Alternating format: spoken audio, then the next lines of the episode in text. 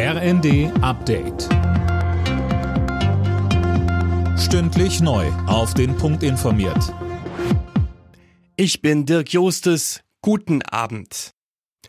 Berlin blickt mit Sorge auf die sich zuspitzende Corona-Lage in China. Das Auswärtige Amt hat jetzt dazu aufgerufen, nicht notwendige Reisen in das Land zu vermeiden. Einzelheiten von Conny Poltersdorf.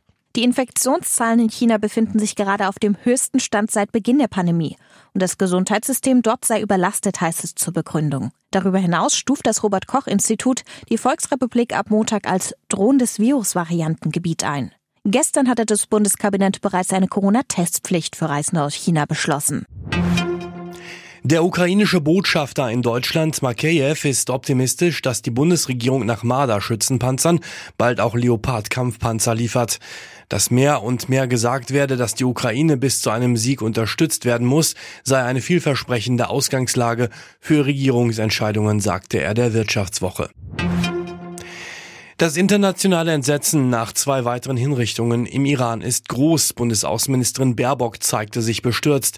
Sie will den Druck auf Teheran nun weiter erhöhen. Im Zusammenhang mit den seit Monaten andauernden Protesten wurden bislang 14 Demonstranten zum Tode verurteilt.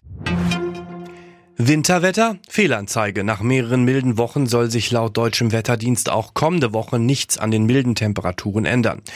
Zuletzt hat es ja auch viel geregnet. Gut für die Böden nach den Dürreperioden in den vergangenen Jahren.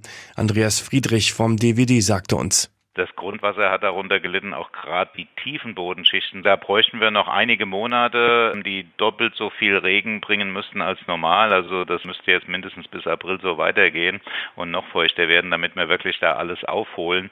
Aber jeder Monat, der jetzt etwas mehr Regen im Winter bringt als normal, hilft auf jeden Fall, uns etwas zu schützen vor einer neuen Dürreperiode im nächsten Sommer. Alle Nachrichten auf rnd.de